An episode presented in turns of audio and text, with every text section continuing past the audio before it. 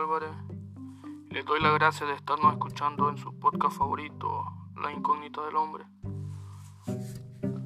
Hoy día les voy a hablar sobre la situación de moverse de un país a otro, o no necesariamente de un país a otro, pero puede ser de una ciudad a otra, de tu casa a otra de un trabajo a otro, de una situación sentimental a otra, de una amistad a otra. Y esto conlleva al sentimentalismo, al apego y cómo debe funcionar esto. Bueno, antes que nada, pues les voy a contar un poco mi historia. Yo soy originario de Nicaragua y me moví hace cinco años a Estados Unidos. Y pues la verdad sí ha sido un poco difícil para mí. Todavía en cinco años sigo aprendiendo de esto, sigo adaptándome a los cambios, sigo extrañando a mi país, sigo extrañando a mi familia. Pero conforme el tiempo he ido creando la manera o buscando la manera de, de sentirme un poco conforme con lo que hago, donde estoy, y lo que soy. Y pues al principio sí fue un poco difícil, la verdad, cinco años atrás me moví con la idea y con la perspectiva de que me iba a mover y iba a ser como vivir un mundo nuevo, una fantasía nueva, como algo de verdad como una aventura que iba a ser buena, como en todos los sentidos, que todas las cosas que me iban a suceder iban a ser buenas tenía la perspectiva de que iba a llegar aquí y a estudiar y a encontrar nuevas personas y que todo iba a ser fácil como, como una película, ¿verdad? Quiera o no, quiera o no, eso, eso era lo que yo, mi subconsciente pensaba. Yo siempre he tratado de ser una persona súper realista, pero pues con eso no, no lo pude ser. Me tenía una idea de que realmente cuando llegué, pues me, me di, como dicen, con la pared de la realidad. Y eso fue lo que a mí me costó un poco la adaptación a eso. Pero pues tiene su, sus porqués las cosas. Antes que nada, yo creo que gran parte de la culpa de que, que las personas tengamos esa idea es por lo que vendemos nosotros que estamos en el extranjero. Y hablo de que muchas personas que viven fuera de su país y que luego regresan a su país, que hablan con personas de su país, les venden la idea falsa de que, de que porque yo vivo en Europa, porque yo vivo en Estados Unidos, las cosas son súper fáciles. Que aquí yo gano dinero, que aquí trabajo en lo que quiero, que mi vida social es un espectáculo. Y entonces las personas comenzamos a crear esa idea falsa que a la hora de que si nos toca movernos a nosotros y luego nos enfrentamos con la realidad, nos golpea un poco más de lo que debería, ¿verdad? Entonces, pues, esa, esa creo que es uno de los grandes errores que tenemos. El otro error es de nosotros las personas que percibimos eso. Ah, como les digo, tenemos que ser siempre realistas y no dejarnos llevar por, por el palabrerío de los demás ni por la imagen que nos venden. Tenemos que crear nuestro propio juicio y ser conscientes que donde vaya las cosas van a ser difíciles. Nada va a ser fácil desde que estás saliendo de, de tu zona donde, por ejemplo, yo que crecí, viví 17 años en Nicaragua, que me comí toda la cultura de Nicaragua en 17 años, tengo que ser consciente de que donde vaya voy a llevarme eso y, lógicamente lo voy a extrañar, ¿verdad? No puedo estar fantaseando como yo lo hice de que tenía que no, que yo me adapto fácil a los cambios, de que voy a, sobrellevar eso súper fácil, que no me van a hacer falta mis amigos. Y ahora, yo tenía 17 años, la etapa para mí más crucial de tu vida es la etapa donde estás como persona madurando te estás independizando de, tus padres, de tu familia ya. No, no es que te estés saliendo de tu casa, porque no es así. En mi país no es así. Pero sí tener un, una independización. Independización. Ok, estoy hablando de independizarte mentalmente con tus pensamientos. Estás creando tus propias ideas, tu propio pensar como persona. Está, pienso yo, como yo, yo sí lo veo, esa etapa es como súper crucial. Entonces ahí cuando los lazos de amistades como se comienzan a estrechar, se comienzan a, a ser cada vez más fuertes. Y no es que van a durar para siempre esos lazos, porque muchas de las veces no son así. Pero sí, mayormente es cuando comenzás, entras a la universidad. Entonces, así es. Entonces fue una etapa súper complicada para mí. Como primero estuve como con la idea de esa, de que no iba a extrañar a nadie. Y el primer mes, pues, como es en todo lugar, estás viendo cosas nuevas, estás experimentando algo nuevo, estás viendo cosas nuevas, lógicamente te vas a sentir bien, conforme. Pero pasado ese tiempo, cuando ya te acostumbras a ver eso, ya, ya el experimento ya no sigue, estás comenzando a caer en la realidad de las cosas. Y ahí es donde comenzás a enfrentarte con las cosas de, y, y, y puedes caer en depresión una depresión de que si, si no sos consciente te puede hundir como persona. Y a mí me pasó de que estuve unos meses un poco frágil y yo no entendía por qué, porque mi, mi, pensar era como no, no extraño a nadie. Pero en mi subconsciente estaba de que de, de verdad extrañaba a las personas de allá, de que necesitaba a las personas de allá, extrañaba lo que vivía allá entonces, después de ese tiempo, al aceptar todo eso, como que me hizo percibir las cosas de otra manera y comencé a, sobrellevar eso, a, tratar de, de ser, mm, ¿cómo te digo?, de buscar alternativas a eso. Y lo que quiero llegar con esto es que antes que nada tenemos que ser conscientes las personas de que Necesitamos el cariño de los demás. No quiero decir necesitamos porque necesitar es como en el en el en el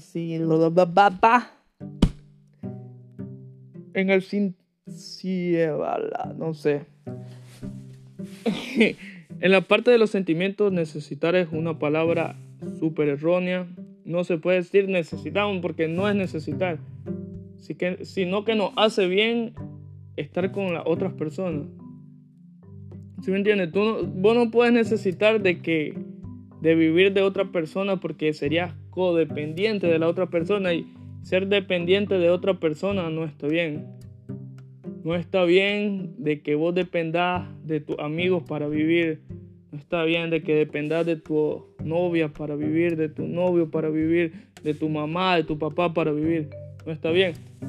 Pero sí está bien de que esa persona te llene y que te haga feliz. Y que vos elijas estar con esa persona. Entonces yo no era consciente de eso, no era consciente de que, de que a mí me hacía bien estar con mis amigos, hablar con mis amigos, que me hacía bien estar con mis tías, con mis tíos, mis primos.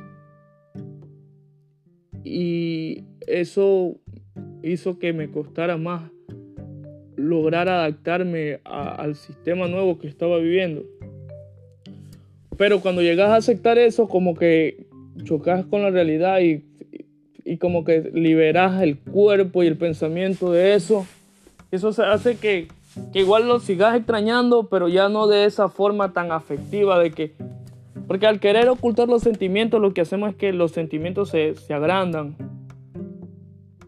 como te digo? Como si un miedo vos lo estás ocultando, ese miedo se va a hacer más grande. Entonces igual pasa con, cuando extrañas a una persona, si vos la extrañas y sabes que la extrañas, pero nunca sos consciente y nunca tenés, como decimos nosotros, los huevos de aceptar, de extrañar a esa persona, ese sentimiento de, de, de extrañar a alguien se va a hacer más grande y cada vez peor. Entonces, a como todo, tenés que ser, ser estable con vos mismo, ser claro con vos mismo y aceptar las cosas. No tiene nada de malo extrañar a nadie, no tiene nada de malo eh, tener miedo de algo, no tiene nada de malo celar a alguien, no tiene nada de malo. Lo malo está en querer taparlo, en querer ocultarlo. Entonces, yo solo les aconsejo a las personas que están en ese pensamiento de moverse, de mudarse o tienen la necesidad de, irse de su país, moverse de su ciudad, conseguir algo nuevo. Primero ser consciente de que, que no todo va a ser bueno, que van a existir cosas malas, te vas a cruzar con personas malas, con personas buenas, pero saber de que las situaciones te pasan por, por algo, como Siempre todas las cosas tienen una razón. Yo, yo soy de, ese pensar. No sé si. Yo creo que existe un ser omnipotente a mí. Y que ese ser crea situaciones para que yo aprenda. Y, lo veo todo desde, ese. No es que siempre lo he visto así, porque. Pero la propia vida me ha llevado a eso. Ahora, a como le digo a un amigo mío, no es necesario que o no somos capaces los seres humanos de vivir lo suficiente para aprender todo. Pero a, las personas nos, nos suceden distintas situaciones y eso hace de que nosotros también tengamos la capacidad de aprender de las otras situaciones de los demás. Entonces, por eso les digo, no es necesario ocultar las cosas.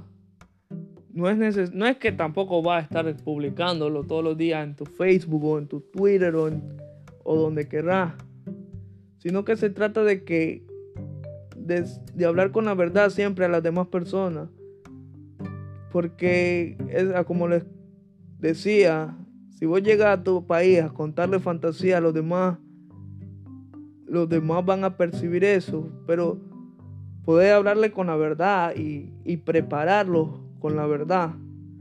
Decirle de las cosas de que pueden carecer en otro país, en otra ciudad, en otra casa. Y hacerlos conscientes de eso, que eso les va a ayudar a los demás. Y la otra persona, pues, ser abierta a escuchar lo que las demás personas están diciendo. Ahora, sé que para muchos es difícil como salirse de, su zona de confort y, no todos estamos preparados para movernos de un lugar a otro, de dejar ese sentimiento que nos une a las demás personas, a las cosas. Pero tenemos que saber aprender a vivir con eso. No, es que vas a estar, como les digo, dependiendo de, algo ni de alguien. Tienes que, que conllevar ese, ese duelo de, que es vivir, de que es moverse y, saber de que, de que las cosas, como les dije, les repito, pueden ser difíciles. Van a haber momentos buenos, van a haber momentos malos, pero no puedes estar frágil a eso. Y si se te da la oportunidad, tampoco puedes de dejarla pasar, ¿no? yo soy consciente, por ejemplo, de que aquí donde vivo tengo oportunidades que tristemente en mi país nunca las voy a poder tener. Pero pues esas oportunidades me están cobrando de que de que yo no esté con mis amigos, no esté con parte de mi familia. Pero pues tengo que, que sacrificarme y, no solo verlo por mí, sino que al futuro va a ser voy a ser alguien determinante para las demás personas que vienen, verdad. O para mi propia familia, mi propio amigo. Entonces yo lo veo desde ese punto de que, de que también de mí dependen muchas cosas. y no es que estoy como preocupado por eso estresado de que, de que necesito hacer las cosas bien por los demás, sino de que, que dentro de mí está eso, pues esa, esa parte, esa figura de que de de mí depende también el futuro de, de muchas personas, de que tal vez ni voy a conocer. Entonces, también hay personas que nos escuchan mayores de 30 que pueden tener hijos o algo. Y esas personas saben que de verdad que si ellas están fuera de su país, están y lo, lo hacen por amor a, su, a sus familiares, a sus hijos que tal vez están en su país y son conscientes. Ahora, si, si vos sos de las personas que estás sola en, en tu país y tus papás están fuera o alguien de tu familia está fuera, tienes que ser agradecido con la otra persona. Y no crearte la idea de que la otra persona está viviendo una vida que quiere vivir o, o viviendo en un paraíso, pues, porque no es así. De verdad no es así. No Yo tengo miles de historias para contarles que algún día las voy a hacer.